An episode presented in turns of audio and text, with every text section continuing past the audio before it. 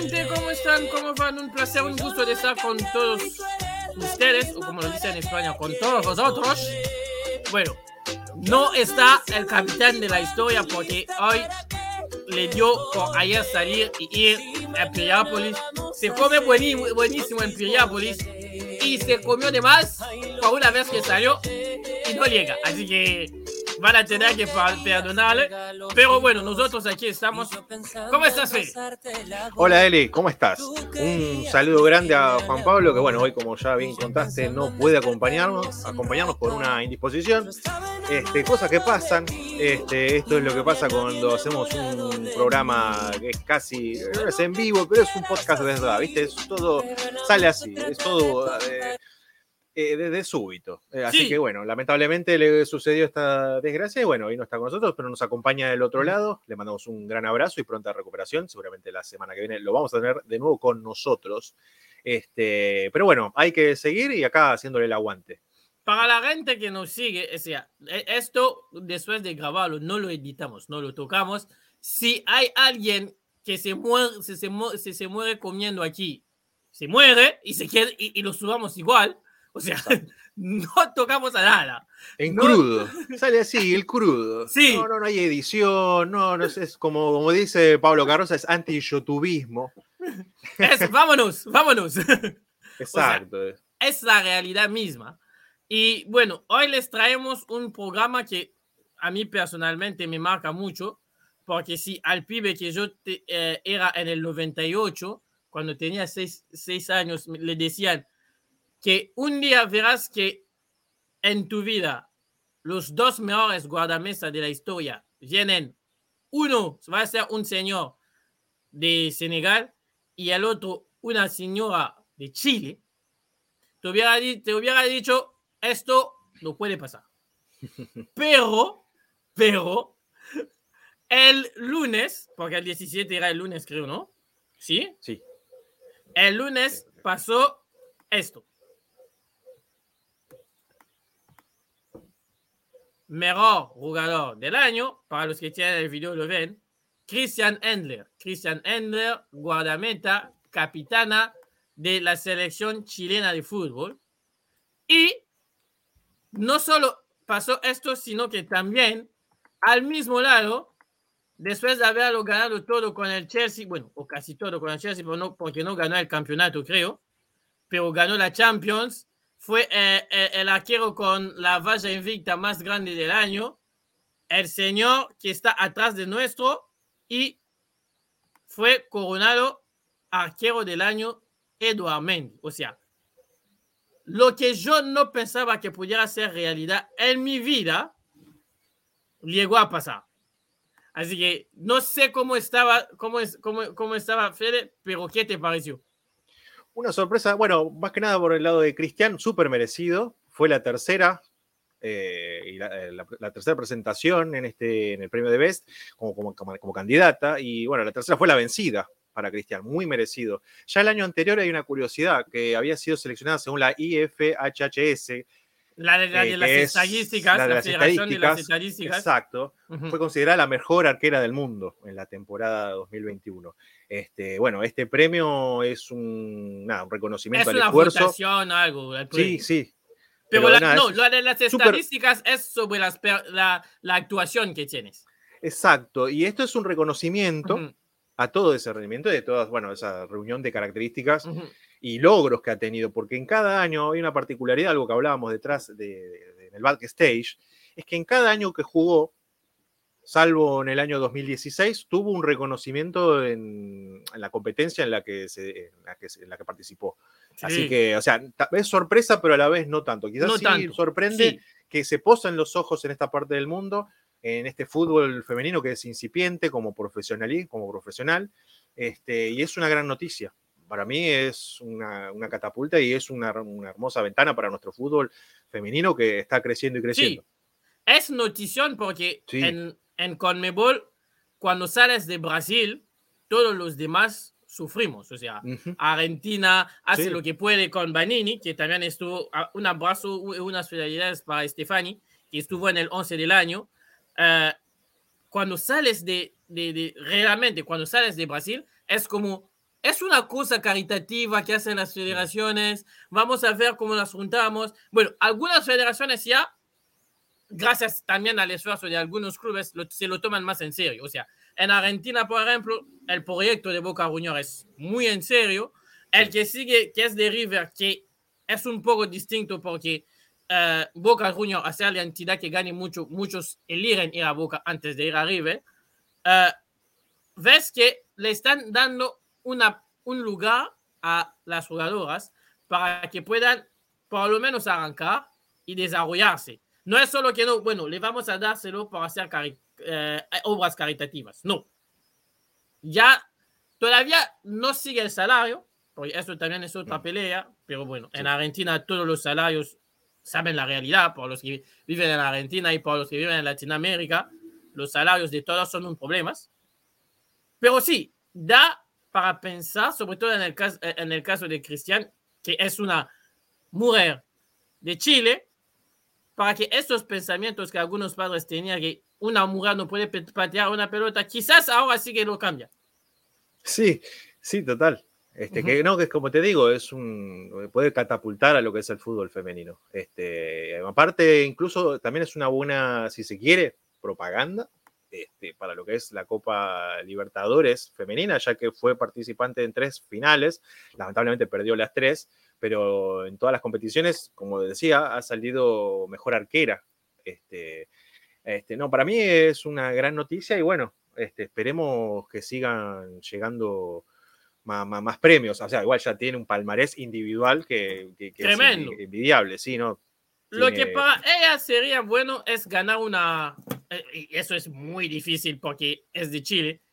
Pero si llega a ganar una Copa América con la selección mm. chilena, sería tremendo premio porque no veo. Bueno, Chile, Chile estuvo en, eh, en los Juegos Olímpicos, les fue como les fue.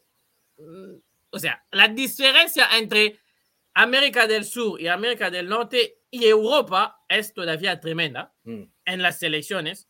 O sea, no hay manera, de manera justo, pensándolo bien, que se pueda competir de hasta el momento Chile, Argentina contra equipos como Estados Unidos, Canadá, que tienen los dos eh, el mejor campeonato femenino de fútbol por esta parte del mundo, y que va a competir con Alemania, con Francia o hasta con Japón. Eh, porque son selecciones donde las cosas arrancaron más temprana hmm. que la realidad de nosotros. O sea, Bolivia no conozco si Bolivia tiene una selección femenina, porque en Bolivia se habla, por ejemplo, más de, los, de la selección varonil que de la femenina. Misma cosa en Venezuela. En Perú también pasa lo mismo. O sea, y mientras estaremos en esto, más difícil va a ser el desarrollo para todos. Exacto. Sí, sí, sí, coincido totalmente. Este, y más con, bueno, e, e, es muy dispar, ¿no? Porque, bueno, pues, porque es todo muy nuevo también. Eso mismo está sucediendo y se ve a escala cuando ves eh, partidos del torneo argentino, cuando ves que los equipos grandes o los que tienen por ahí más, eh, más recursos, mejor infraestructura y todo lo demás, este, saca una gran diferencia contra los otros equipos. Es más, hay una gran diferencia, incluso ahora ya se ha emparejado un poquito, pero al principcio una gran diferencia entre lo que era Boca y River. Este, Boca ganaba clásico 7 a 0. Sí, 5 a 0, 7 a 0 final. Exactamente. Eh, hoy, bueno, River por ahí logró emparejar, por ahí es una institución que ya tiene su propio peso, pero para los demás, eh, por ahí se puede llegar a complicar. Este, lo único que faltaría es desarrollar más, o tener un proyecto. Que cada, que cada confederación, no, asociación de fútbol nacional, eh, logre tener un proyecto como por ejemplo el de Japón. El de Japón, incluso mismo el proyecto de China, ya lo habíamos hablado en programas anteriores cuando hablamos de las generaciones de fútbol asiático. Este, hay proyectos eh, muy serios en China, en Japón, que ya tienen 20 años más o menos, y hoy se están viendo los resultados. Quizá en China por ahí no tanto, pero en un fútbol como el japonés, que está creciendo a pasos agigantados en sus dos géneros, eh, tanto en el femenil como el masculino. Este, Japón fue campeón del mundo, para los que no saben. Ahí, en ahí lo tenés. Ahí lo tenés. Este, bueno, el, el, objetivo tiene que ser ese, fijar objetivos fijos, ir creciendo de a poco, y hasta tarde o temprano se va a alegrar a llegar, por ejemplo, emparejar con el fútbol, no digo masculino que ya tiene como profesional ya tiene unos, 90 años. Ya, que nos metes en, en, este barro, eh, bueno, te digo terminar y después voy a explicar por qué para mí es totalmente eh, injusto de comparar a los dos. Sí. No, yo coincido, coincido totalmente, pero es por esto, porque es un fútbol que es, es, nuevo, es incipiente, o sea, la profesionalización es, acaba de empezar, nada, está en pañales. Este, y sin proyectos serios va a ser difícil que se empareje, sea sí. jugado por el tipo de jugador que se ha jugado, no tiene nada que ver. Este, pero bueno, básicamente, ya para redondear, eh, necesitamos proyectos serios. Que sean serios y a largo plazo. Nada de ir cambiando o hacer cualquier malabares en el aire. sí, sí, sí. Y ya Japón es el mejor ejemplo de proyecto. Ya tenemos 20 años y ya se ven los resultados hoy en día. Ni siquiera fue al mediano plazo, ni siquiera. Y, y Japón todavía no fue campeón del mundo en los varonil. Exacto. ¿Ves la diferencia? Sí, por ahí yo sí, hablo, hablo de la nada. ¿eh? Sí, dale, dale, dale, dale. Tengo un retraso aquí. ¿Qué te iba a decir? Perdóname, que, que, sí logró ser un fútbol competitivo. Hace, hace 20 años atrás, el fútbol japonés no era competitivo. Llegaba a mundiales, sí, competitiva, competía, perdón, eh, a nivel continental en los torneos de Asia, clasificaba mundiales, pero cuando llegaba, cuando las papas quemaban, les, tocaba irse por la puerta de atrás. Este, a ver, ahora, ahora hoy, aplaudía. Sí, es más, yo me acuerdo partidos que jugaban en el Mundial de, Francia 98, aplaudían a la selección argentina y estaban perdiendo, estaban en otra, o sea, ni siquiera. O sea, iban a ver por La idea ya de estar en un mundial para, para en aquel tiempo, en el 98, era mucho. Compáralo al 2018 cuando lo sacó Bélgica. Se fueron llorando y con, y con bronca, porque ya pasaron del siempre podemos estar a vamos a competir. Exacto. Y compiten y lo hacen. Y hoy yo no sería ninguna locura, que no digo ponerlo como candidato, pero tenés un octavo, cuarto de final, no es ninguna locura para que llegue a una selección como la japonesa. No, para nada.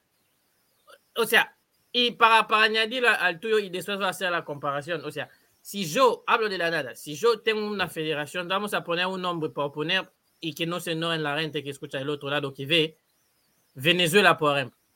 Venezuela tiene buenos jugadores en el varonil y llegó Peckerman para intentar hacer algo con el varonil. Pero de aquí a que Venezuela gane una Copa del Mundo, puede pasar generaciones sin que esto se pase. Pero si por ahí vas y tienes un proyecto, como lo dices tú, a largo plazo y serio, creciendo de a poco, apoyando a los pibas, se dice, ¿no? Pibas, ¿no? Sí, a las pibas, sí. A los pibas que crecen de a poco, puedes llegar que en el desarrollo llegas a tener una selección que por lo menos durante 5, 6, 7 años te representa de manera dignamente. No te digo que haces la selección para que van ganando la Copa América, no, no te digo eso, pero que te representa de manera digna, sea, eh, sea que eh, eh, puedan ir a los Juegos Olímpicos, que para las selecciones femenil van los equipos A, contramente a los, a los varones, que llegan a, los mundiales y quizás ahí pasas a, ser equipo que salía de, de, primera ronda a ser un equipo que en Libertadores llega a semifinal. Tienes un club así donde en Libertadores llega en semifinal. Y a largo plazo en la Copa de, de América Femenina, quizás te metes en una final y te cuelga una medalla.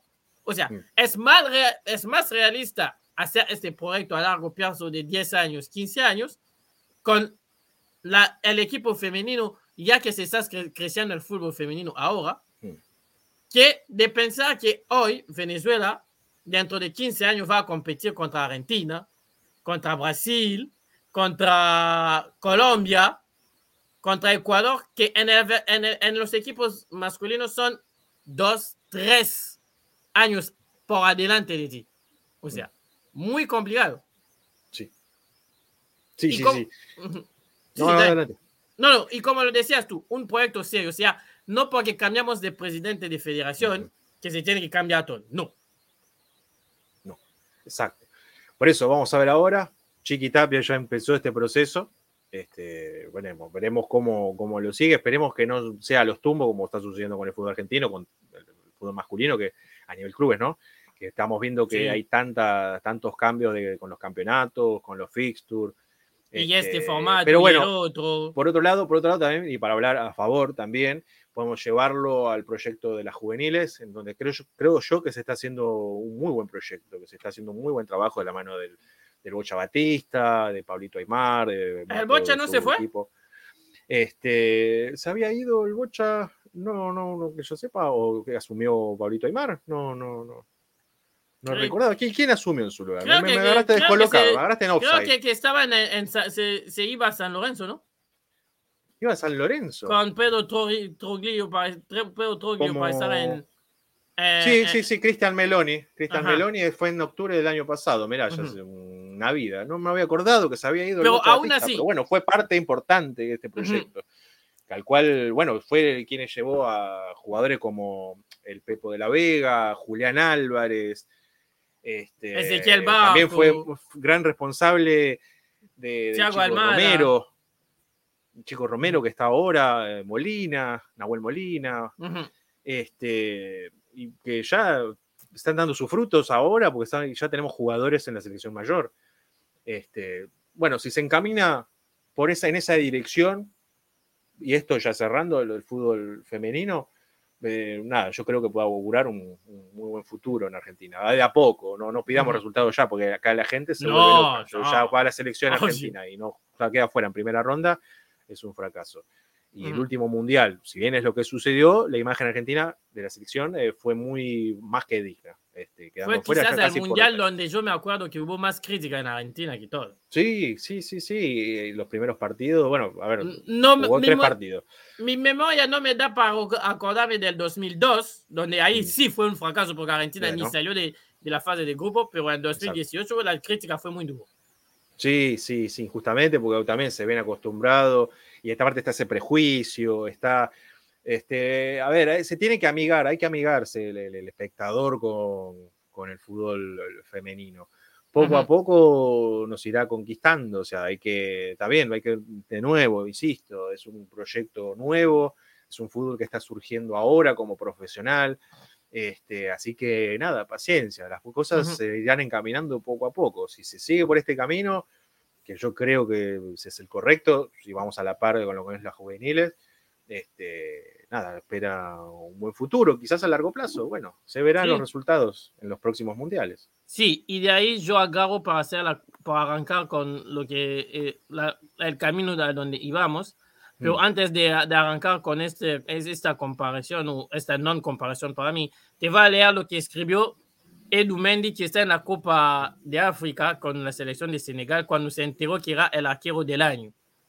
Escribió, lo escribió en francés, pero lo voy a traducir. Soy orgulloso de recibir este, este premio hoy. Y soy aún más orgulloso de ser el primer arquero de África a hacer esta historia y ganar este trofeo. Espero que esto sirva de ejemplo para las generaciones que vienen y el primer, la primera palabra que me viene es gracias.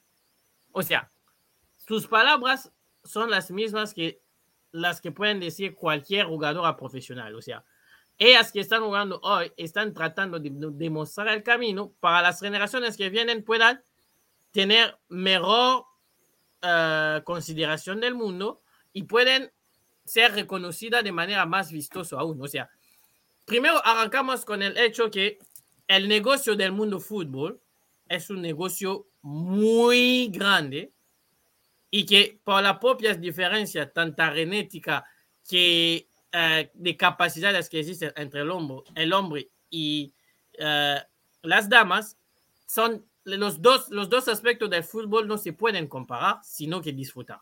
Eso es uno. O sea, la tele hoy, hasta hoy, y esto hubo progreso, pero hasta hoy la tele da más dinero para ir a cubrir una Copa del Mundo masculino que una Copa del Mundo femenina. Esto no, no es machismo, no es, no es yo dando, uh, dando mi opinión, no, es la realidad. Mm. Si el dinero que se desembolsa de las grandes empresas de comunicación para el mundial masculino es dos, tres veces más del, del femenino.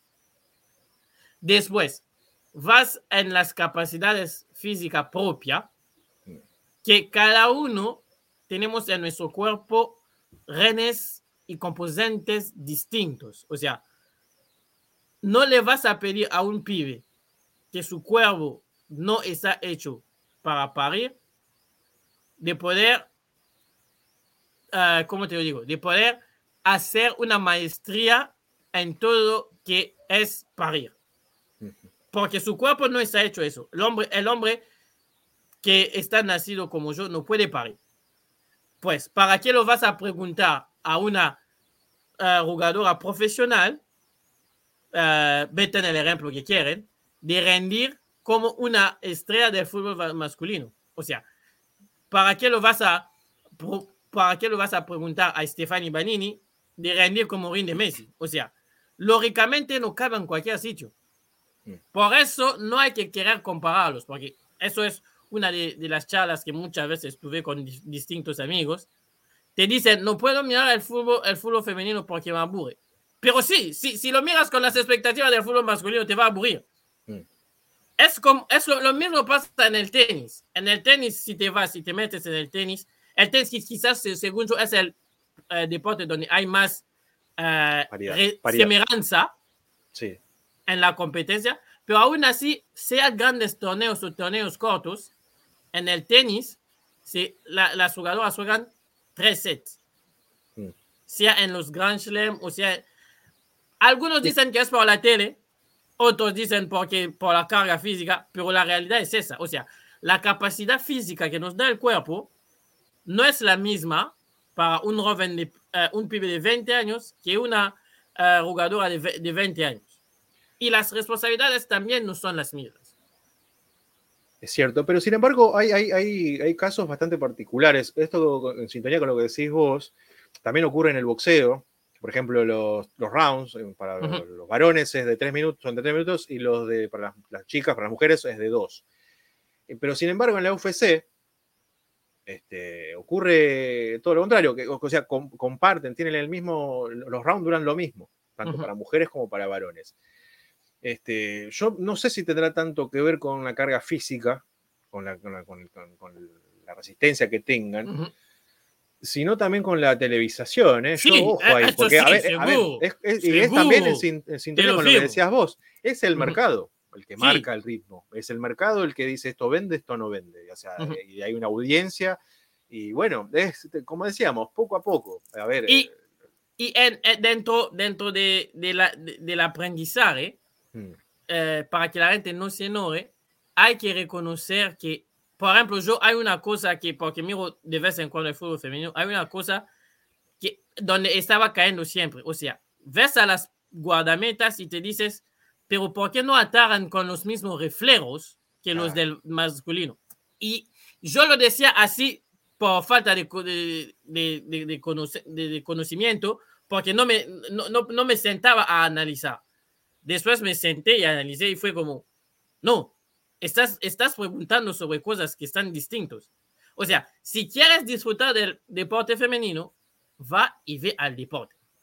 Si vas con las intenciones de que vas a tener partidos de altísimo nivel como en los, en los varones, pues por ahí va a ser muy difícil porque no todos van a poder rendir al nivel de excelencia, Exacto. porque todavía se está creciendo el deporte. Porque todavía hay cosas por mejorar. Por ejemplo, esto cuando Juan, Juan Pablo está, lo hablamos mucho, en el deporte en Uruguay, por ejemplo, lo que gana un jugador profesional de básquetbol le da para tener una vida algo, mm. pero una jugadora profesional de básquetbol apenas le da para llegar al fin de, al fin, al fin de semana. O sea. Con esto le añade una carga más a la carga que ya tiene, de que tiene que salir a buscarse la vida. Y eso es muy difícil. Exacto. Muy difícil. Sí, sí, sí. Sí, sí, bueno, y será así hasta que se acomoden las cosas, este, lamentablemente. Eh, por eso, poco a poco, este, paso a paso, paciencia, sí, sí, paciencia paso paso. y también es cuestión de que se vayan acomodando, se vayan adaptando a nuevos niveles de entrenamiento. No todos los cuerpos son iguales. Este, a ver, hay una cuestión fisiológica que hace que por ahí hay jugadoras que sí rindan más parecido a como rinde un varón que no es mejor ni peor, es simplemente distinto, es lo que da el cuerpo. Este, en algún momento se encontrará la forma, el entrenamiento para que el fútbol femenino tenga esa dinámica atrapante este, y nada, que hace que a nosotros, que estamos acostumbrados también, el fútbol cuando se profesionalizó, masculino, no era tampoco lo que es el día de hoy. este, fue mutando. Eh, a ver, antes se jugaba una pelota que pesaba 10 kilos, era de cuero puro, los arqueros se jugaban sin manos y... sí, para los, que, para los que no saben, los arqueros jugaban sin mano, no podían atacar. Sin, sin guante. bueno, también, eh, déjame marcar eso antes de, irnos todo con, con Mendy y su historia. Sí. Hay una cosa que también es tremenda que hace la, la, distinción. Nosotros, yo soy de África, por eso digo nosotros, eh, y Fede es de Latinoamérica, más precisamente de Argentina. Nosotros somos la generación que creció con la idea de que las chicas eran para las tareas del hogar y mm. los varones podían ir a jugar al fútbol. Y esto hoy se refleja. Yo hasta al llegar a Estados Unidos no veía partidos de fútbol femenino con estadios llenos. Porque aquí el la gente van a ver a la familia, al deporte y al rendimiento.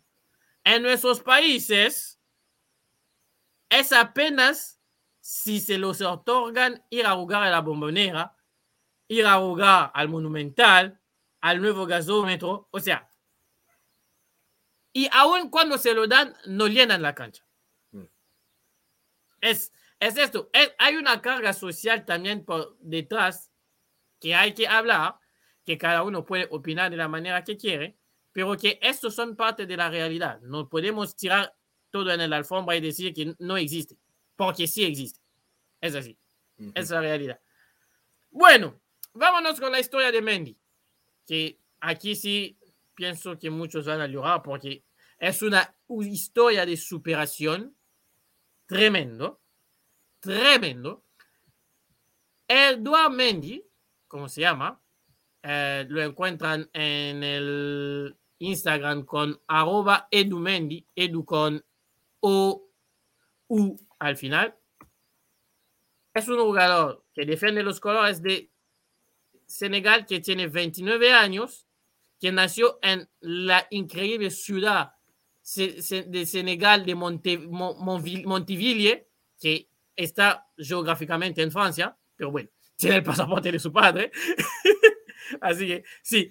Pero Montevideo, ¿qué sería? ¿Montevideo en francés? No. Montevideo, no, no, no, no, no, no, es Montevideo, porque ah, Montevideo en francés sería como montañas de video, algo así.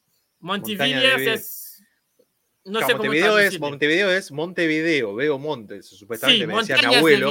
algo, algo así, o sea. Que veo, no, me decía mi abuelo, esto habría que chequearlo, la tarea para los telespectadores y los oyentes, buscar, porque sea en la Wikipedia, si es verdad que cuando venía Colón, o con uno de sus navegantes, y cuando divisó tierra, dijo Monte, Montevideo, Montevideo, me dijo, no sé si sería real, no, porque mi abuelo es medio chamullero, era pero bueno, era, para mí tenía sentido cuando yo era chico, ahí me parece medio extraño, pero bueno, no, lo bueno. chequeé.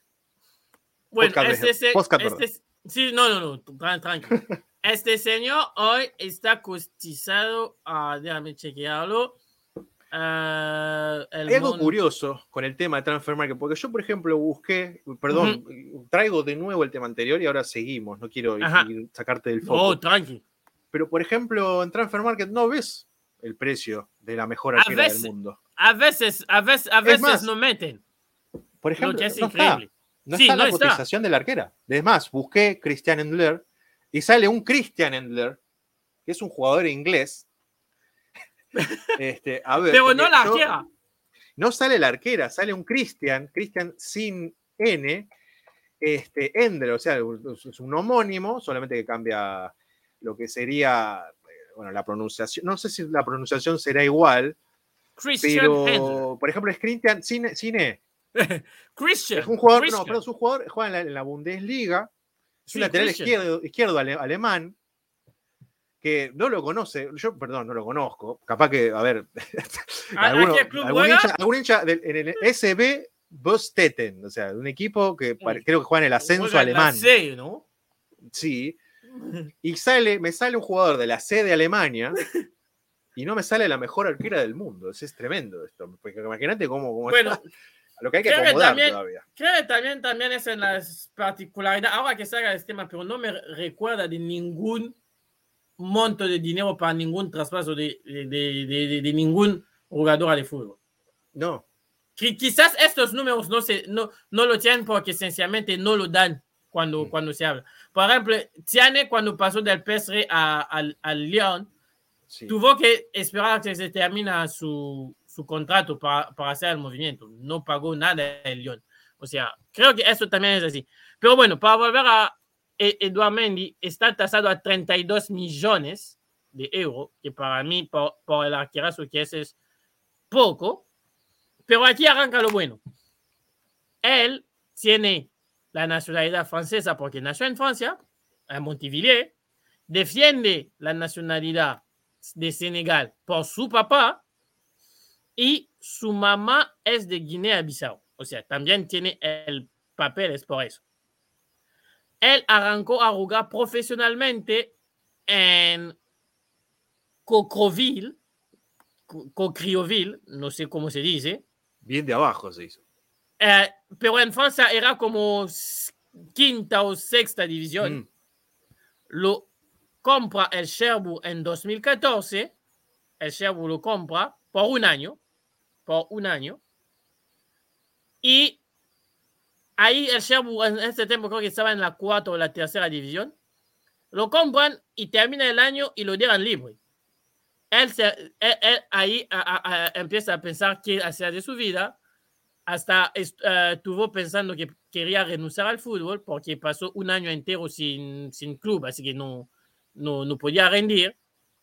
Llega el, primer, el primero de julio de 2015, va a hacer un, un chequeo en, en la ciudad de Marsella para ver si podía entrar en el grupo B del Marsella.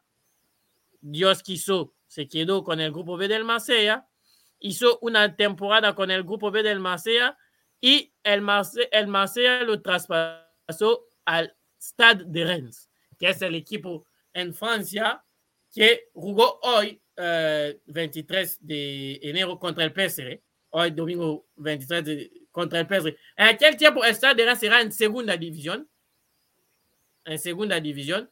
Y lo compró para hacer de él arquero número uno.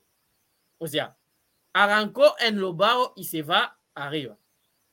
Llegó en el Stade de Rennes, ahí estuvo tres años, tres años, estaban en segunda división y con él se fueron a la primera división.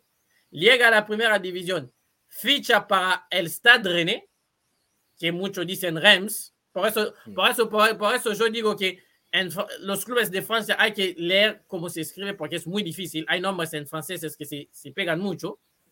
El Reims, donde estaba antes, es el club que jugó las finales de Champions League contra el Madrid en, eh, por, creo, la cuarta o la sexta, no, la cuarta o la tercera Champions del Madrid.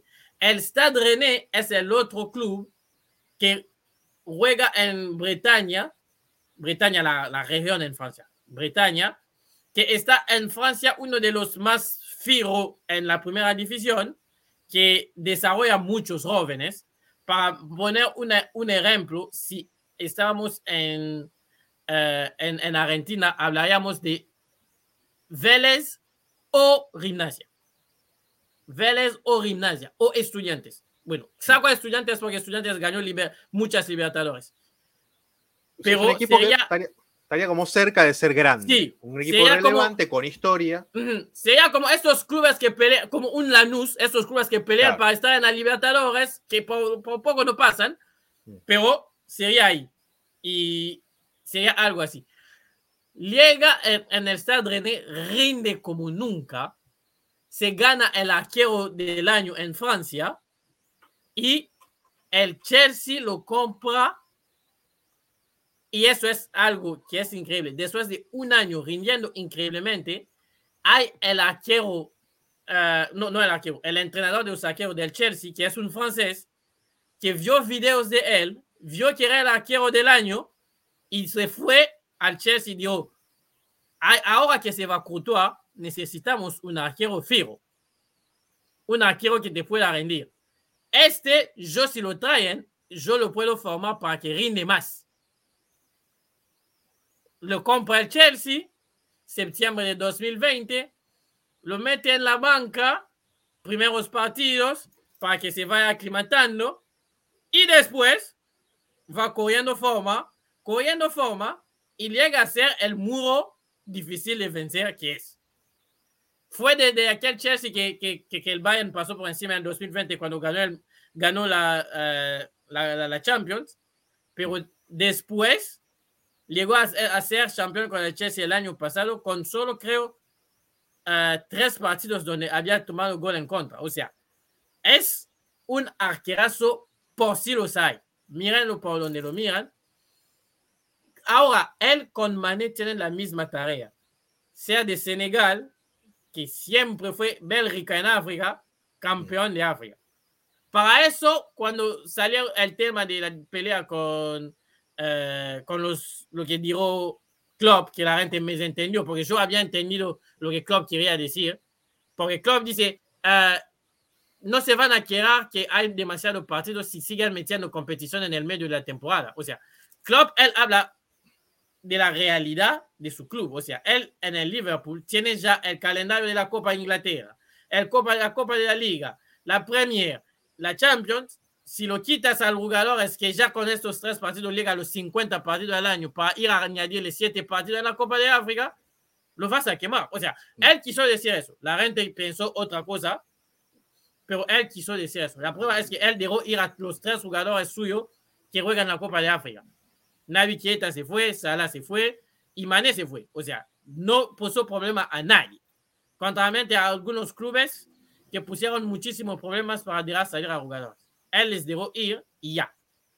Y esa es la tarea de, de Duamendi. O sea, pasó de ser un señor que nadie conocía, que trabajaba antes, esto también es increíble, antes de firmar su primer contrato, trabajaba en supermercado era de esa gente que te atendía en el supermercado y pasó de ser este gente a ser el arquero del año. O sea, en el mundo, hoy por hoy es el número uno. Aunque en, el 11 de, de, la FIFA del Debes, como Cristian, no estuvo en el, en el, en el 11. Ven a saber por qué. Yo te decía, para mí, porque eh, como es el mejor, el equipo es de los mejores. Este está por arriba, está un escalón arriba. Eso es para simples mortales. Entonces pasó a estado de deidad. El gran Eduardito. Eduardito Mendy. Este, no, muy interesante. Me hace acordar mucho a las historias de muchos jugadores del ascenso de acá, con dos trabajos. Uno era de futbolista, en el que casi prácticamente no cobra, y el otro, no sé, trabaja en una fábrica, en, herrera, en herrería, no sé, se termina, se va, se cambia, va a entrenar este, y una historia de superación. Este, y ahora está con la oportunidad, ¿no? De esta Copa África, que bueno, hoy estamos, salió, el que era para nosotros el candidato. Sí, perdón, ¿no? vamos a hacer esto. Nos el traje. contra Túnez, 1 a 0. Una irresponsabilidad de Iwobi que llevó a sus compañeros a 10.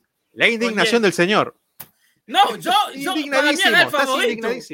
Para mí era el favorito. Hoy perdió el fútbol. tres partidos, pero hoy perdió. O sea, Túnez hizo, hizo el partido más berreta de la historia. se metió a 10 atrás, tuvo una, ganó el partido. Pero bueno. Jugó lo Alfaro. Sí, sí. Hoy ganó. Hoy, Deportivo Alfaro. Si, Alfaro estaba viendo la competencia, está feliz, está contento. Sí, sí. Funcionó su estrategia. Antes, antes también. Alfaro 1, Eli 0. antes también había Burkina Faso, Gabón si pueden, mírense el, uh, la tanda de penales, estuvo de los paros cardíacos. Yo no sé cómo aguantaron la gente en, en su casa en estos países. Yo que me, lo, que me grabé viéndolo, no podía creer porque era tremendo. Para sufrir. Para sufrir. Burkina Faso ganaba 1 a 0 y se hizo un gol en contra al 92. 92. Quedaba un minuto. Era lo echas y pasamos y tuvo que traerse el alargue con uno más sin poder meter ningún gol nunca Gabón. Una cosa, una cosa de locos. Pero mañana vuelve y pega con Camerún eh, y con Comoras, Comoras que podría hacer la Gran River, porque Comoras tiene a sus tres arqueros con COVID. O sea, Comoras pueden llegar a ser la Gran River contra Independiente de Santa Fe. O sea, salir con 11 jugadores y ningún arquero. El Enzo Pérez, no sé cómo es el gentilicio de que son, son islas, ¿no? Son las Islas Comoras. Sí, eh, bueno, el Enzo Pérez isleño, vamos a decir. No, no, no vamos a complicar con, con tecnicismos. Si, llega a este, pasar, si llega a pasar Comoras, Hay es que el hecho del año. Porque vas a echar a Camerún en su casa sin arquero. O sea, es el hecho del año. Camerún, Camerún y me atajo y mando un abrazo a nuestros amigos santafereños, hinchas del Independiente de Santa Fe, que Camerún no va a ser Independiente de Santa Fe. Me quiero creer. Van, a apuntar al arco. O sea, van a no quiero, no quiero ni pensar lo que sería el país si pasara eso. No, es una catástrofe futbolística. Y ya Comoras está contento, está, ya está, eso es octavos de final esto. O sea, ya, ya está, ya, ya, ya, ya, hizo la suya, ya, hizo negocio, como era que, se vayan contentos que no pase porque, nada raro. Porque si a Arrelia los trataron de traidores de la patria, imagínate no. a Camerún en su casa. Que, que, venían de ser campeón hace sí. dos años. Bueno, tres. y que pueden meterse al mundial a Arrelia todavía. Y tiene chance de mundial. Pero la gente ya lo trata no. de traidores de la patria, o sea. Tremendo. Cosas así. Bueno, y con esto vamos a transitar para volver al tema, porque hoy pusimos a los guardamestas en primeros es una realidad que pasa en el fútbol de Sudamérica. O sea, con, hicimos el repaso con Fede y un poco con Juan Pablo, los arqueros de los clubes grandes de Sudamérica. Armani tienes arriba, arriba tienes Armani que tiene 35 años. Racing Club, sí. Racing Club de, de Avellaneda tiene Arias que tiene 34. 34. Independiente tiene a Sosa que tiene a 36. 35 también. A ver. Sosa. Perdón, ese no, no en el aire, en, en vivo. Sí, sí. Estamos viendo. Este, porque se me 35, 35, sí, sí, 35, 36, 35. 30, 35. Hay que confirmar, acá se chequea todo, no, no, no hay nada librado. Vélez tiene a Hoyo y Lampe, que los dos están en los 30, que sí. 34 para Lampe y 32 ah, para Hoyos. Sí.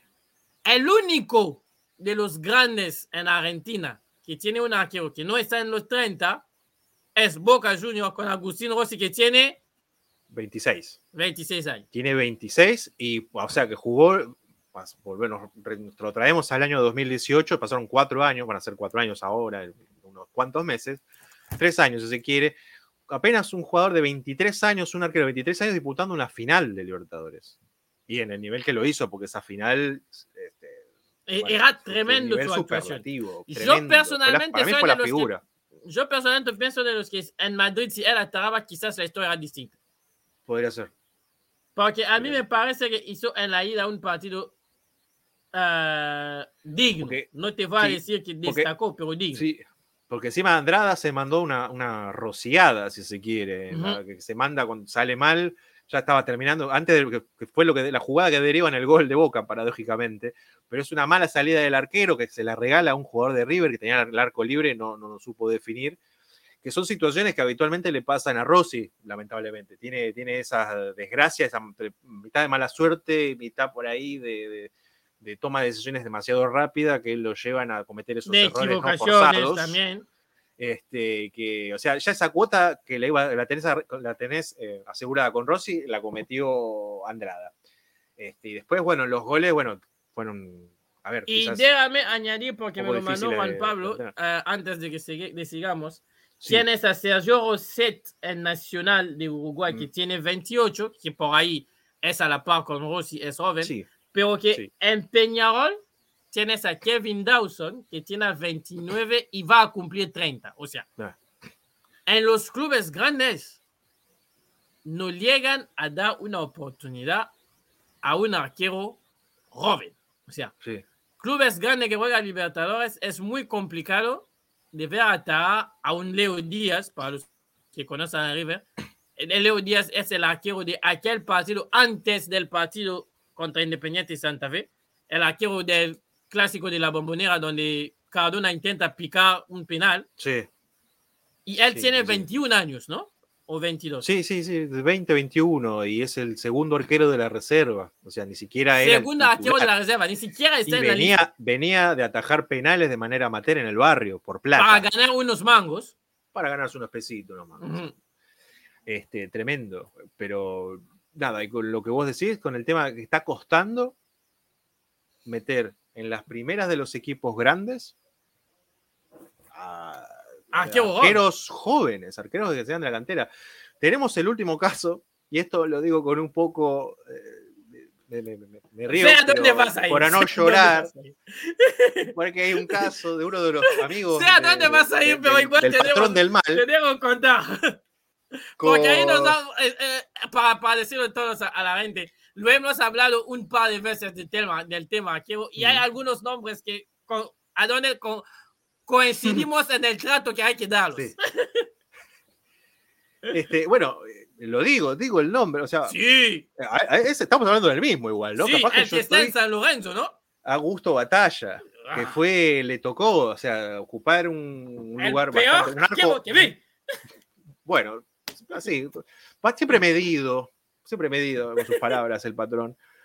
Este, No, hay que ser, hay que ser. pero hay que, ser decir las justas. Yo creo que Augusto no, no es mal arquero. Sí, salía a la, a- Augusto Batalla salía en cancha y sabías que ibas perdiendo 1 a 0. Claro, Augusto Batalla este, te aseguraba una, una- un error típico de Agustín Rossi, pero por ahí sin tantas salvadas, salvo algunas excep- excepciones. Este, el caso de Augusto Batalla es bastante curioso, porque es un, es un jugador que es de la cantera, es del semillero de River, arquero que fue pretendido, fue peleado por el Real Madrid, se supone que él le dijo que no, este, porque él quería seguir y crecer en River. Eh, y le toca también un momento complicado, ¿no? Porque viene a cubrir un, arque- un arco bastante grande, No, como es es el que dejaba. El arquero Marcelo- que está en River lo pasa mal porque River es el club de Pero, grandes arqueros de Argentina. claro, y aparte se estaba, le toca debutar en el debut, en el debut, no, le toca debutar en el retiro, perdón, ¿no? Este, del gran trapito Barovero, no, no, no retiro del profesionalismo, Bueno, sino de, de- retiro de de River. Se, iba de, Se retiró de River, se fue a, si no me equivoco, creo que se iba al Puebla, de México, si no No, no, no, Monterrey, al Rayado. Al Rayado se fue directamente, creo que ha Sí. pasado por el Puebla. Me estoy confundiendo con Carlitos Sánchez entonces, que tuvo un paso o, por o- ese o quizás por ahí me confundo yo, pero creo No, que no, pero se puede fue ser. Sé, directamente. sé- sé que jugó en los Rayados, muy querido allá.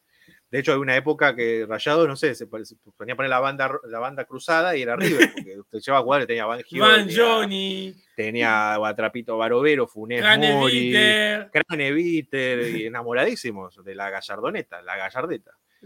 Pero bueno, este, a Batalla le tocó ocupar un arco bastante grande, eh, en un momento complicado con la salida de Barovero. Y bueno, toda la expectativa en él, eh, pero bueno, no, no terminó no estando a la altura, lamentablemente. Y aún Este- así River ganó Copa Argentina con batalla en la en la- Sí, a ver, le Partido costó, para el infarto también. sí, sí, sí, le costó por un par de errores del mismo Augusto, lamentablemente, salidas desafortunadas. 4-3 este, ganó costaron 4-3, un partidazo. contra Rosario este, Central. Contra un gran Rosario Central, el mejor Rosario Central que recuerdo haber visto. Este, el del Chacho Coudet, que era súper competitivo, súper ofensivo, El llegaba a Chacho- las finales. Y se caía. Sí, sí, sí, está a otro nivel. increíble. Este, se puede apelar por ahí a los fallos arbitrales contra Boca, incluso también contra River, porque se dice que los penales contra Millo fueron por ahí un poco dudosos uno o más era dudoso. Uno era dudoso. Uno era cuestionable. El otro, bueno, fue una falta tonta del, Sí. defensor que estira la pierna. Sí, Este, y el árbitro compra, pero bueno, eh, Bueno, un poco de mala fortuna, bueno, un poco es por que ahí. de- River, River como el Real Madrid, como Boca, y- son estos clubes que no se pueden quedar del arbitraje. O sea, No, los árbitros no, compran no. demasiado fáciles. fáciles. eh, es complicado ahí. El árbitro juega siempre condicionado cuando está con, ante un grande. Y a veces puede jugar a favor y a veces puede jugarle en contra al grande Ujú. también. Por, por ahí, por no querer, por querer demostrar neutralidad, por ahí eh, tira una tarjeta de más o alguna falta de más en contra del grande, que por ahí no eran. Pero bueno, son cosas del fútbol y van a seguir no sucediendo. está. Sí, sí. Pero bueno, este, así como se equivocan los árbitros, le ha tocado equivocarse a Rossi y le ha, equivocado- eh, le ha tocado equivocarse también a nuestro A querido Augusto Batalla. Este, quien, bueno, sin embargo, ha logrado hacer una carrera, o sea, ha sido tenido en cuenta en varios clubes, está ahora en un grande como San Lorenzo, este, y es una pena porque si bien esos errores puntuales que lo han eh, terminado marginando, en definitiva, este, hoy es un arquero con muy buenos reflejos, un arquero que tiene buenas tapadas. Yo recuerdo un clásico, creo que, casi se mete un gol en contra. El 17 de mayo de 2017, o el 14 de mayo de 2017, con Boca, el 3 a 1, este, que River arranca ganando 2 a, 0. Dos atajadas. y a ver, eh, Boca logra hacer, descontar, el, poner el 2-1. Hay el del 2 a 0 y el del 3 a 1, creo. También. Hay uno de 3 a 1 con gol de Drius al último minuto. Ese, Estoy hablando de ese, ese es el 2017, en mayo. Termina 3 a 1, pero se definió sobre el final también con un error, si no me equivoco, de Betancourt, que pasa, es un paso al costado y se la termina arreglando Nacho Bueno, Betancourt hizo un error y Batalla hizo un error también, porque el gol que se coma de, de, Gago es todo de él, ¿eh? Sí, Demasiado sí, adelantado. Sí, mientras tanto, de a poquito vamos armando y vamos trayendo referencias de lo que es el equipo ideal del patrón también. Porque no está solamente. Sí, de los que no amo. El equipo, claro, el equipo ideal de lo que es el The Best, sino también el gran, nuestro The Best, que es el, el, el, el, de malos. El de claro, The Worst. No, pobre. Este, pero bueno, eh, y tuvo un partido bastante irregular porque termina en el primer tiempo regalando el 2-1 en un tiro libre que era totalmente intrascendente, una pelota creada que ni siquiera Gago pensaba, planeaba tirarla al arco. Para los que quieren se hacer una idea, es como el gol del Ajax cuando el Ajax juega el partido de vuelta en el Bernabéu contra el Madrid, donde Courtois se come el, el gol, el, el, cuarto gol. Sí. Por arriba. O sea, se está tanto adelantado que se extiende, pero la pelota aún así pasa. Exacto, exacto, no, pero a ver, bueno, uno de esos errores de que no hay que cometer nunca, y es un error que pone en partido de nueva boca, porque Rivero estaba peloteando y estaba, estaba ganando bien 2 a 0. Sin embargo, este, luego de este error, él logra recuperarse y tapó dos o tres pelotas claras de gol que eran para el empate del equipo Ceneice, logrando así redimirse y redondeando un buen partido en definitiva, porque es el que permite que Boca no empate. Eh, bueno, y después pasó lo que pasó, se definió sobre la hora. Eh, o sea, con batalla había estos, estos, estos problemas. O sea, te, atapaba pelotas que parecían imposibles, pero de golpe, eh, nada, terminaba cometiendo es el ejemplo mismo que lo condenaban. De lo que es el ejemplo, es, es el anti-ejemplo de lo que queríamos promover nosotros. Porque Batalla es un piba quien se dio la oportunidad, pero que no rindió. Mm.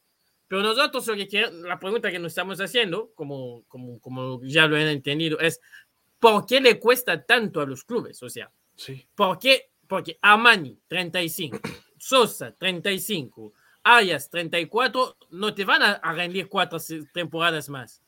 No, claro, pero yo, creo que, que, no, no debe tener tanto que ver con la experiencia de River, que todos vieron a River y dijeron, che, mirá, puso un pibe, vamos con arqueros grandes, sino por una cuestión de también no quemarlo. La carrera por ahí de, del arquero no es igual a la del futbolista y al jugador de campo. No, el arquero tiene una soledad.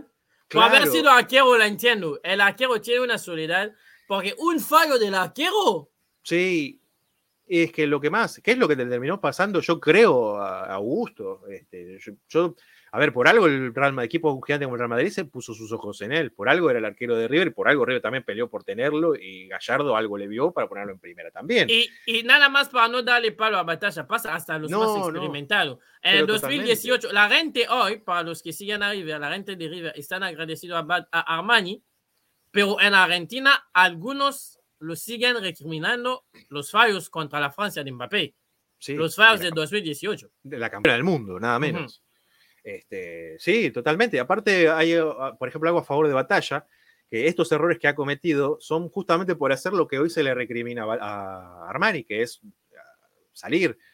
O sea, Batalla no tenía ningún problema, iba, salía y te despejaba, iba a buscar la pelota, la peleaba. Este, muchos de esos errores vinieron por mal cálculo y por ahí a animarse un poquito más, cosa que Armani no te hace tanto.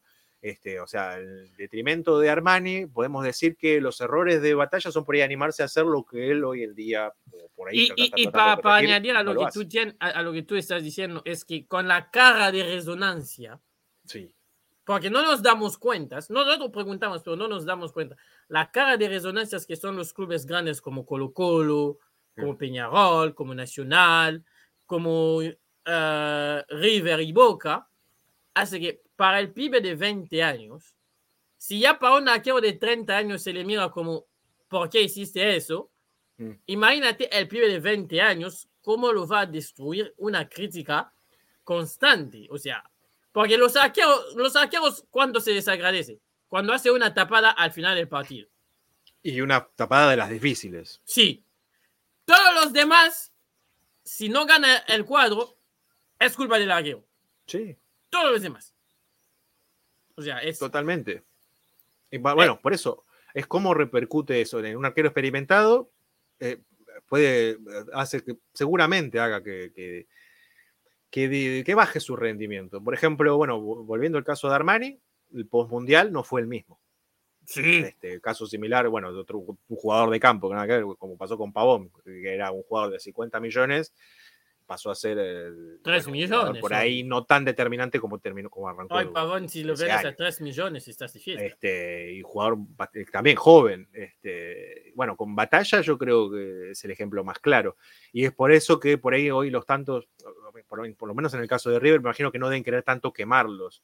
Si bien sí han jugado partidos eh, trascendentes, como por ejemplo Ezequiel Centurión, este, que, estuvo en la B. Que jugó, estuvo en su paso por la B y jugó un partido en la primera, también contra Independiente Santa Fe, si no me equivoco, por grupos. Si River no firma, va a ser el segundo o el tercero de River.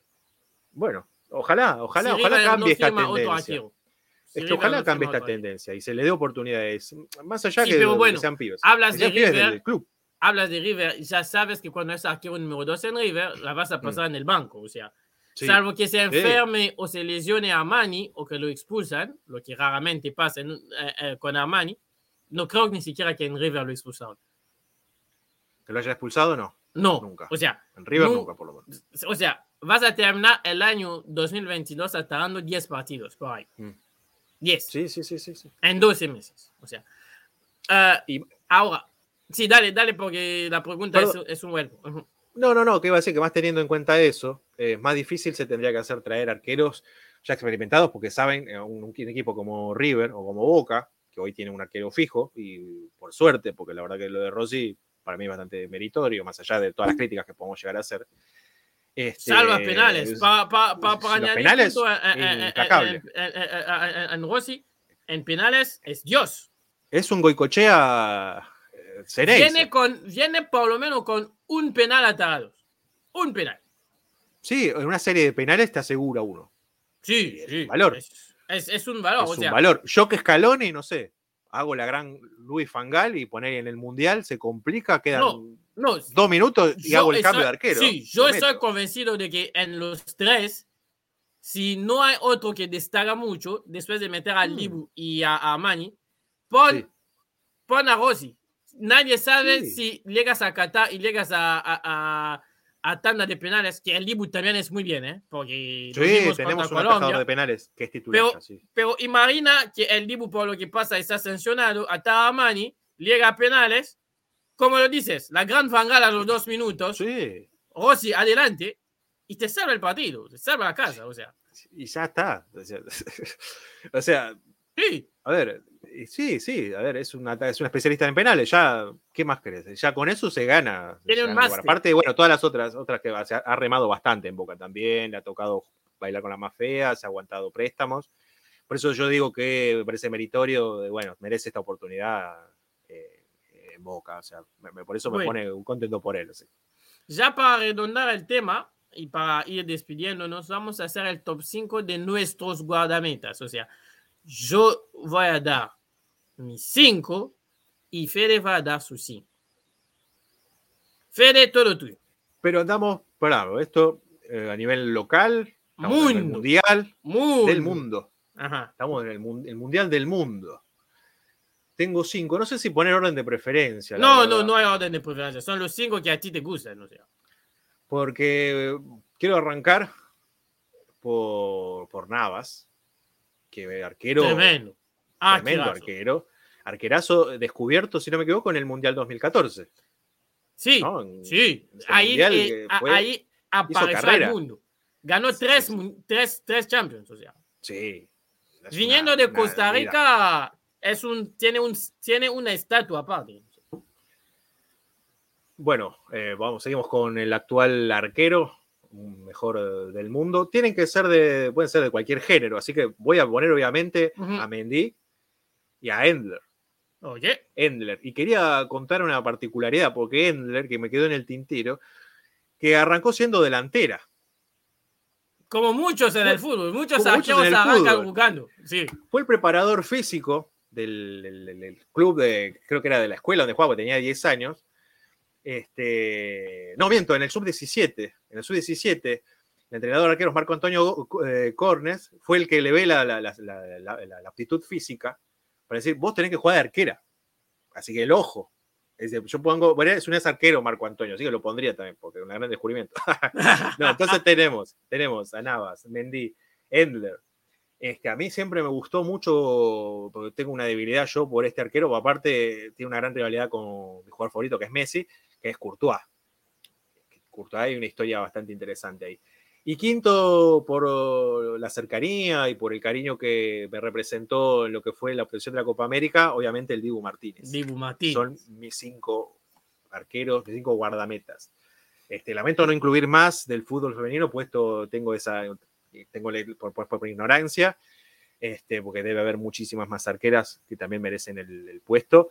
Pero bueno, es desde el conocimiento y bueno, hoy gracias a este premio, por ejemplo, yo me he acercado al fútbol femenino y bueno, este, ojalá sirva de ejemplo para, para más gente. Son mis cinco. Vamos a los tuyos, querido Eli.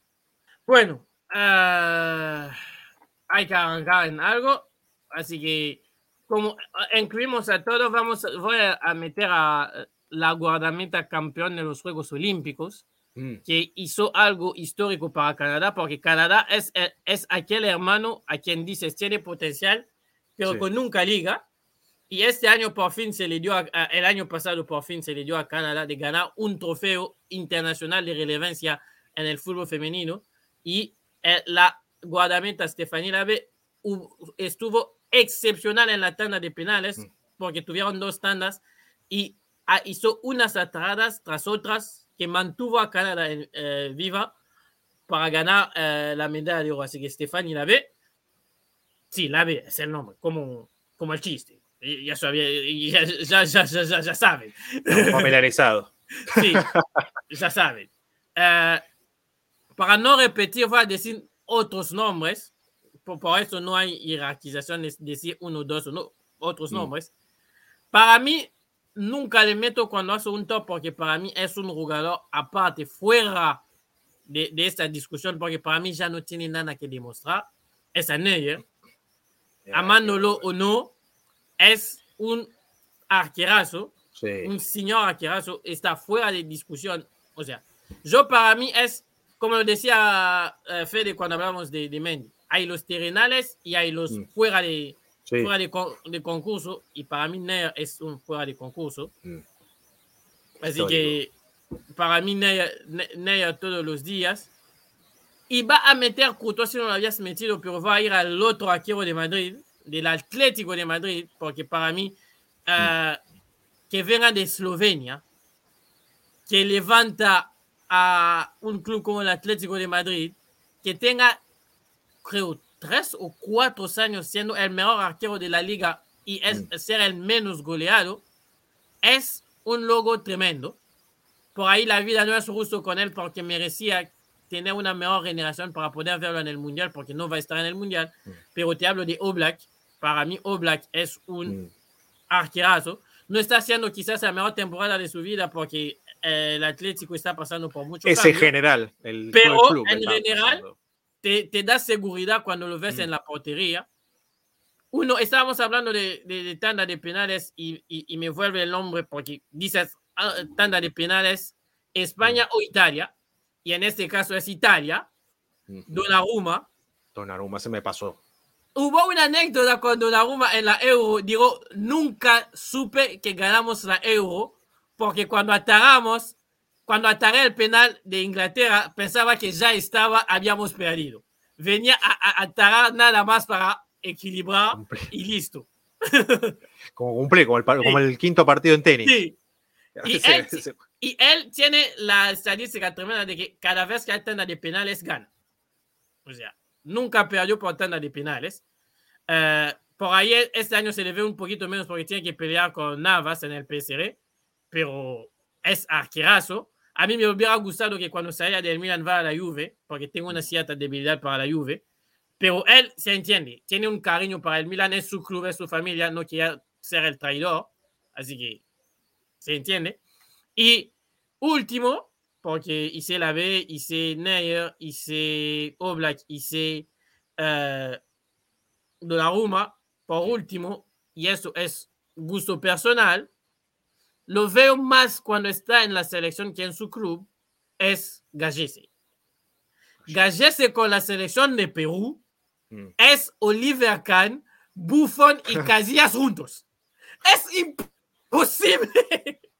Meterle un gol a Gallese con la selección de Perú es imposible.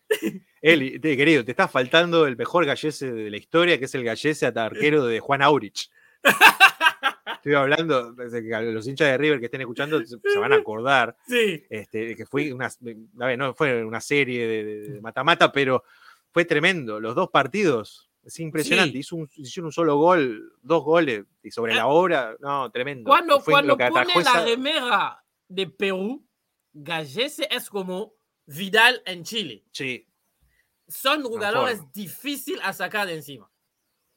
Pero bueno, esos son para mí los cinco que podía meter para no repetir y para ser un poco distinto. Por ahí me faltó algunos jugadores más que otros, pero creo que estos cinco para mí destacan y mucho. Y ahí, así la cosa. Bueno, no sé si te quieres aventar el cierre, como lo hace Juan Pablo. Bueno, no haremos un cierre con, con la calidad de la locución y la elocuencia o la poencia elocuética, como diría Marcos Munstock, del gran Juan Pablo Dragonetti, a quien le mandamos de nuevo un gran saludo, un gran abrazo, que se recupere. La próxima semana ya lo vamos a tener con nosotros. Pero bueno, este, esto ha sido todo por hoy. Programa especial dedicado a los arqueros, en especial programa dedicado a Ender y Mendy, merecidos los dos mejores arqueros del planeta. Este, y bueno, esto ha sido todo por hoy. Nos vemos la semana que viene con Eli, que los quiere mucho. Está del otro lado, ¿no? Del lado que yo lo señalé. Yo que también los quiero bastante. Y Juan Pablo que se hace el difícil, se hace el duro y también los adora, los quiere. Nos vemos la semana que viene. Chau. 5, 4, 3, 2,